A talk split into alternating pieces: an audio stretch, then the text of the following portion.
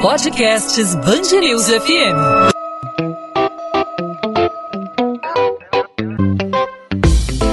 Dois às 20, com Maurício Bastos e Luana Bernardes. O número de tentativas de ataques cibernéticos no Brasil aumentou 330% em 2020, o primeiro ano da pandemia, período em que o trabalho remoto cresceu, o comércio online também disparou. Foram mais de 370 milhões de invasões a sistemas corporativos, de acordo com o levantamento realizado pela Kaspersky, que é uma empresa especializada em segurança virtual.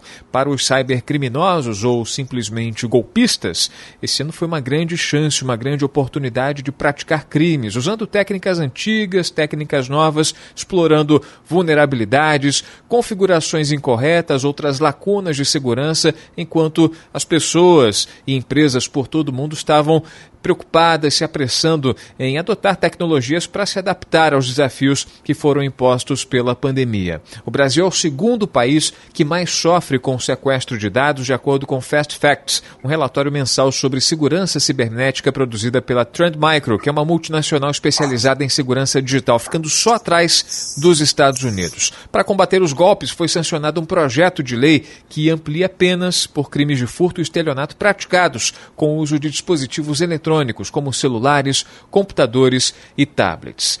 Diante de tudo isso, como as pessoas, como as empresas podem se prevenir de golpes, de ataques virtuais? Sobre esse assunto, a gente conversa com o advogado Rafael Dutra, sócio do PDK Advogados, especializado em privacidade e proteção de dados. Rafael, obrigado por aceitar nosso convite. Seja muito bem-vindo aqui à Band News FM.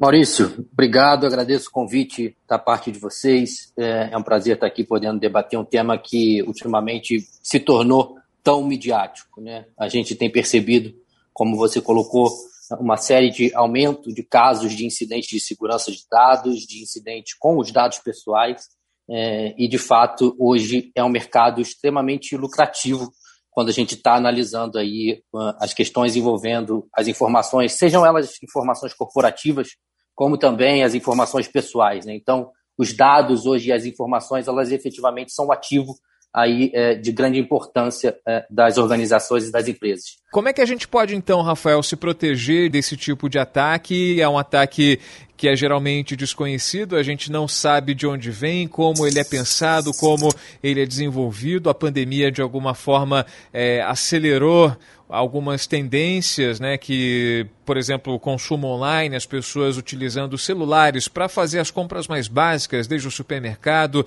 até a pizza da noite de sábado e também fazendo trabalho totalmente remoto dentro de suas casas, de alguma forma deixando é, suscetível a ataques aí os seus dados, os seus dados desprotegidos. Como, basicamente, o, o cidadão e o empresário, as empresas, as corporações se protegem nesse sentido, Rafael? Olha, Maurício, é fundamental a gente destacar que o, da parte das empresas e das organizações, elas precisam efetivamente investir em segurança das informações. Né? Investir, por exemplo, na adequação dos seus controles internos em relação a quem que está acessando algum tipo de informação interna da, da, da, da organização, da corporação. É, mas, basicamente, além dessas, dessas, é, desse investimento, a gente, se eu fosse destacar o principal uh, ponto de, que, de prevenção é efetivamente o aumento de conscientização. Né? E aí, quando eu falo de um aumento de conscientização, é que hoje a gente tem observado, e muito por conta tanto da aprovação é, recente dessa, dessa regulamentação que você mencionou, como também da aprovação da própria LGPD, Lei Geral de Proteção de Dados, lá em 2018, que entrou em vigor em 2020. É, esses foram movimentos legislativos que fizeram com que as empresas passassem a observar e a, a, a, a aumentar o seu nível de conhecimento acerca da, da importância da proteção é, desses ativos e dos dados é, da organização. Entretanto, é, esse aumento dessa conscientização ela ainda é distante do homem médio, né, dos titulares dessas informações, do consumidor. Então, efetivamente, hoje a gente depende muito de um aumento de conscientização aí dos entendimentos básicos sobre os cuidados que as pessoas devem tomar na disponibilização dessas informações, principalmente no ambiente digital. Né? Então, a gente precisa ter é, esse cuidado como sociedade, né? como, como população em geral e não apenas como mercado. Então, Rafael, a gente tem observado um crescimento muito grande. A gente recebe muitas denúncias de golpes é, aplicados contra pequenas empresas, pessoas que estão tentando se é, estruturar para viver essa nova realidade, para vivenciar essa nova realidade que a pandemia acabou nos obrigando a se adaptar, né? É, e as pessoas recebem links que não são confiáveis. De, de, de que maneira esses golpes é, aparecem para as empresas, de que forma as, as pessoas, o cidadão comum, ele, ele deve se proteger, deve estar precavido no sentido de não receber é, é, surpresas desagradáveis como golpes por meio de redes sociais, por meio de WhatsApp? É, Maurício, os golpes eles vão é, existir, a tentativa dos golpes eles vão existir. É, o, o, que é importante aqui é que o cidadão ele tenha uma educação digital. Né? A gente sabe que a gente está passando por um momento é, até acelerado de transformação digital das empresas por conta dessa pandemia, é, mas esse não é um movimento que está alinhado com a evolução da educação digital do cidadão. Então é importante que o cidadão, na hora de estar se relacionando é, nos meios digitais, na internet, no e-commerce, que ele tenha consciência de que aquele site é efetivamente o site daquela corporação com que ele está mantendo uma relação, que aquele site efetivamente é, é, é um site seguro, é, ter uma dupla verificação é, né, em relação àquele e-mail que eventualmente ele possa estar recebendo relacionado a uma promoção, relacionado relacionado a algum tipo de benefício é, é, muito, muito aparente, até mesmo surpreso, e até mesmo um benefício muito, muito, muito forte para aquele consumidor, de uma empresa com quem ele já se relaciona, eventualmente esse tipo de abordagem pode se caracterizar um golpe. E é importante que, que a pessoa que esteja recebendo esse tipo de comunicação, de tentativa, ela sempre verifique se aquele e-mail realmente condiz com o e-mail que está disposto lá no site oficial para comunicação é, com, com os seus consumidores, com os seus clientes, para que não caia efetivamente nesses golpes. Né?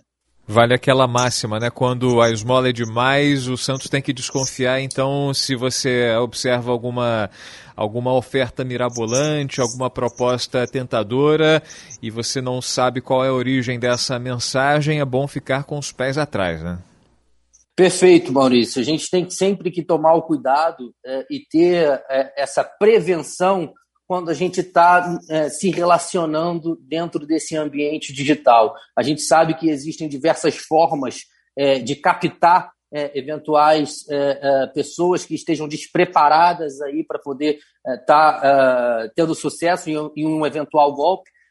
E, e, isso tudo traz aí uma série de vulnerabilidades dentro desse ambiente que a gente precisa se resguardar. E mais uma vez, sempre verificar se os e-mails que a gente está recebendo é, são efetivamente os e-mails oficiais, os canais oficiais de comunicação das empresas que, é, que, que, nós é, é mantenhamos alguma relação, né? mas é, é, é importante que toda a sociedade, e aí quando eu falo de sociedade, eu estou falando não só do mercado, mas também dos órgãos governamentais, por exemplo, a Autoridade Nacional de Proteção de Dados, faça um trabalho muito efetivo de conscientização e de educação digital, para que efetivamente a gente tenha uma população e uma sociedade preparada para enfrentar esse tipo é, é, de situação no, nas suas relações digitais.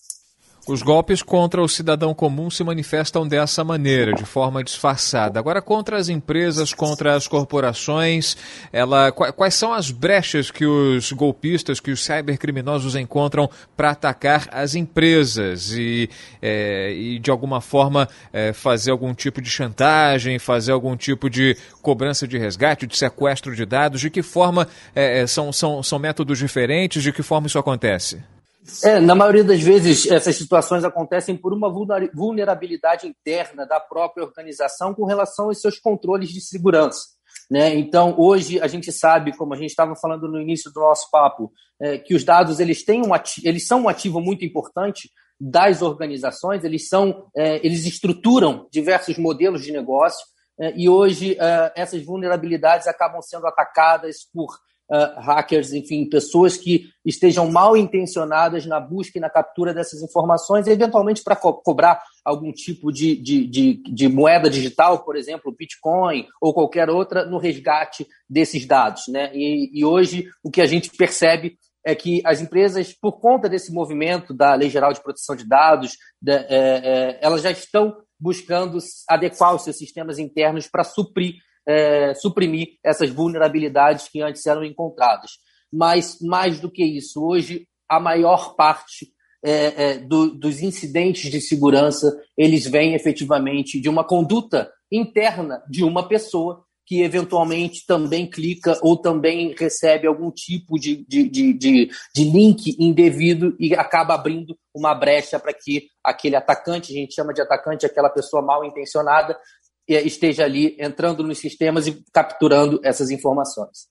Nós estamos conversando com Rafael Dutra, advogado, sócio do escritório PDK Advogados, especializado em privacidade e proteção de dados. Rafael, a gente sabe que para haver golpes, né, porque há pessoas suscetíveis a esse golpe e porque há possibilidade a campo, né, fértil para que essas pessoas de alguma forma lucrem com esse tipo de atividade ilícita, né? Se vem crescendo a quantidade de golpistas nesse período aí da pandemia, se aproveitando das brechas que a tecnologia é, e a, a falta de investimento em segurança virtual proporciona, é porque há pessoas dispostas também a praticar esse crime. E há um projeto de lei que foi, foi sancionado que amplia as penas pelos crimes de furto e estelionato praticados aí utilizando dispositivos eletrônicos, celulares, computadores, tablets, tudo está cada vez mais portátil o crime da mesma forma, né?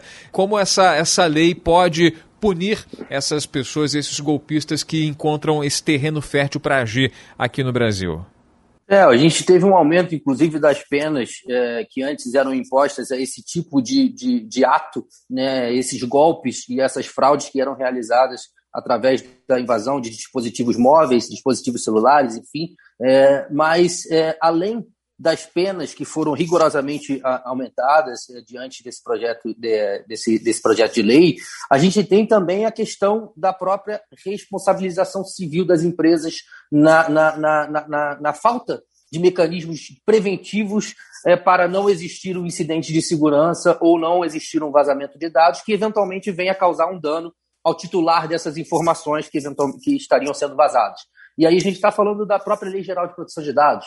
Né? A gente já tem ali uma série de controles e de mecanismos que as empresas devem internalizar nos seus processos e nas suas é, atividades de forma a prevenir a ocorrência de um, de um, de um vazamento é, de, de dados pessoais, de um incidente de segurança e prevenir, inclusive, é, ataques é, é, relacionados aí é, aos pontos de vulnerabilidade que eventualmente é, existiam dentro dessas organizações. Então, hoje, Maurício, a gente tem uma série de mecanismos é, que devem ser implementados pelas empresas para prevenir que isso venha acontecer, para prevenir que é, isso venha gerar um dano às pessoas titulares dessas informações e também danos financeiros a, a, a, própria organização que está sofrendo uh, esse tipo de ataque.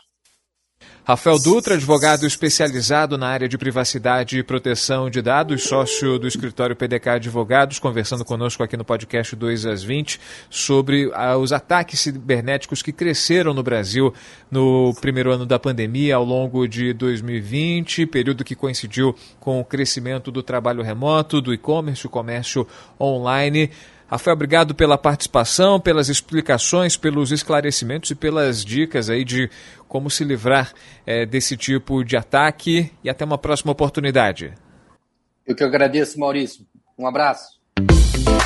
2 às 20, com Maurício Bastos e Luana Bernardes.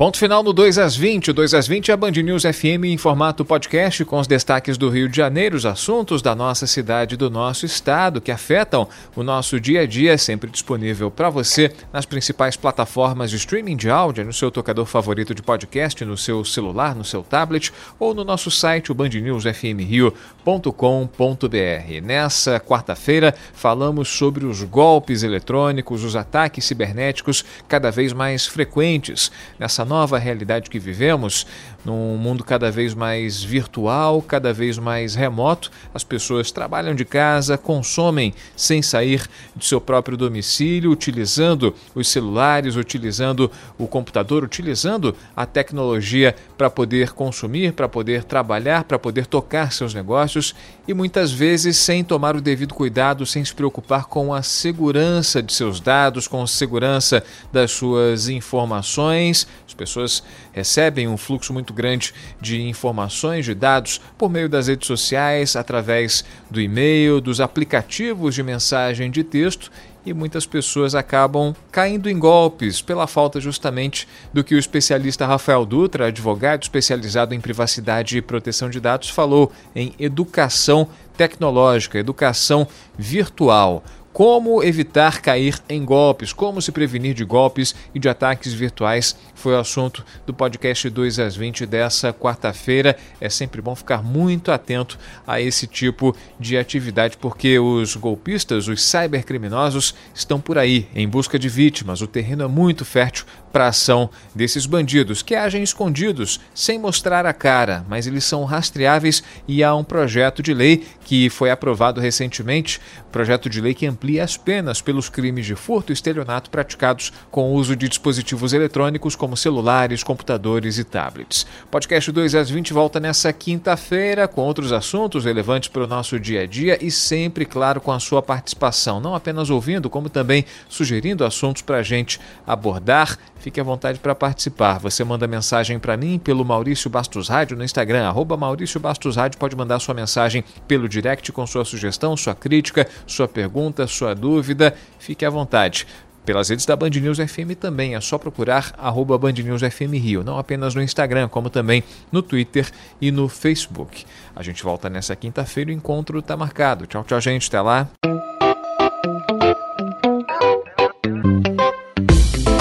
2 às 20, com Maurício Bastos e Luana Bernardes.